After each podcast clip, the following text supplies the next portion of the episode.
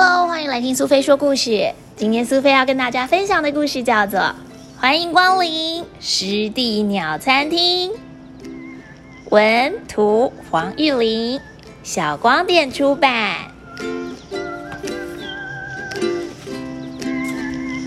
在台湾有一个非常非常特别的餐厅，这间餐厅没有老板，也没有服务生。但是每天供应的菜单千变万化，有各式各样的选择，所以生意超好的，上门的客人也很多呀。小朋友，你知道这是什么样的餐厅吗？哎，让我们来看看，客人已经来了。第一位上门的客人叫做番石玉，他看起来很饿哎，他在砾石滩地上面左翻翻右找找。原来番石玉找到了新鲜的螃蟹。番石玉最喜欢吃螃蟹了。哎，有一组从远方来的客人已经到了。他们会把又黑又扁的饭匙挂在脸上，有的会把嘴巴放到水中不停的搅动，有的会帮同伴梳理他们的羽毛，整理他们的仪容。有的则是像在吵架，看起来很忙哎。他们就是鼎鼎大名的黑面琵鹭。哎，你看到了吗？瘦瘦长长的红色的脚，还有黑黑的尖尖的嘴巴。他们是高跷横。高跷横带着宝宝在水田里吃饭。它们又细又长的嘴巴在水里东戳西戳的，哦，看来是找到了一只小蝌蚪哟。不错，不错，不错，今天的生意真是好，来了一群调皮的皮嘴鸭。它们很喜欢把头藏到水里面，露出尖尖的屁股。有的人会在旁边绕着圈子游泳。原来他们这么做是为了要把藏在水底的鱼虾吓得跳起来，然后趁机吃个痛快呢。湿地餐厅的草丛旁边还有一个鬼鬼祟祟的身影，那是黄头鹿，它的嘴巴也很长，叼住了一只青蛙。看来这只青蛙再怎么跳也难逃黄头鹿的尖嘴巴了呢。在浅水区还有反嘴横，嘴巴又细又长，还往上翘。这样特殊的造型，能够把嘴巴放进水中左右扫动，寻找好吃的东西。哎，它咬住了一只沙蚕，看起来像在拔河一样。到底这场餐前的拔河比赛，会是反嘴横胜利，还是沙蚕获胜呢？溪流中的翠鸟像是穿着镶满蓝宝石大衣的贵妇人，全身闪闪发亮。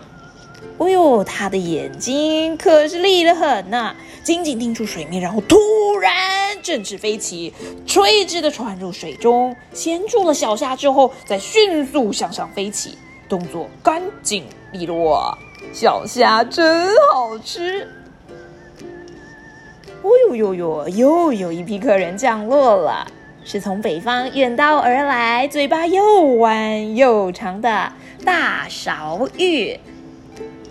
长途旅行一定是累坏了，也饿扁了吧？别抢，别抢！湿地里面的食物很多哟。红冠水晶妈妈也带着一家大小来池塘用餐了。哦，他们正在教小宝宝觅食的本领呢。一只红冠水鸡的宝宝咬住了水草，你看，正在跟妈妈炫耀呢。至于在空中盘旋的鱼鹰，也跑来凑热闹了。河里的鱼群们，你们可要当心啊！鱼鹰它锐利的眼睛，还有爪子，一抓就能够找个地方享用好吃的鲜鱼大餐了。哦，对了，湿地餐厅的分布很广哦，不仅仅是在平地，连在山上的河流中也有分店。来看看这位可爱的小客人，她穿着漂亮的红裙子，她是千色水东。她很轻巧，就像是一个小精灵一样，在河床上跳舞。水面上的昆虫就是她的美味佳肴呢。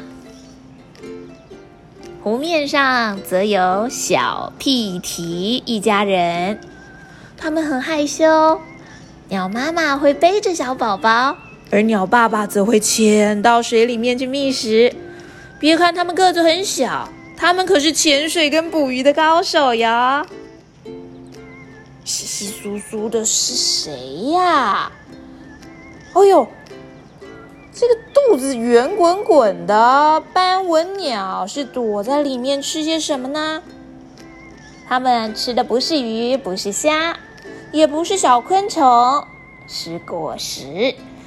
填饱肚子之后，正在夕阳下满足的唱歌呢。湿地鸟餐厅欢迎各位明天再度光临哦。小朋友，你喜欢今天湿地鸟餐厅的故事吗？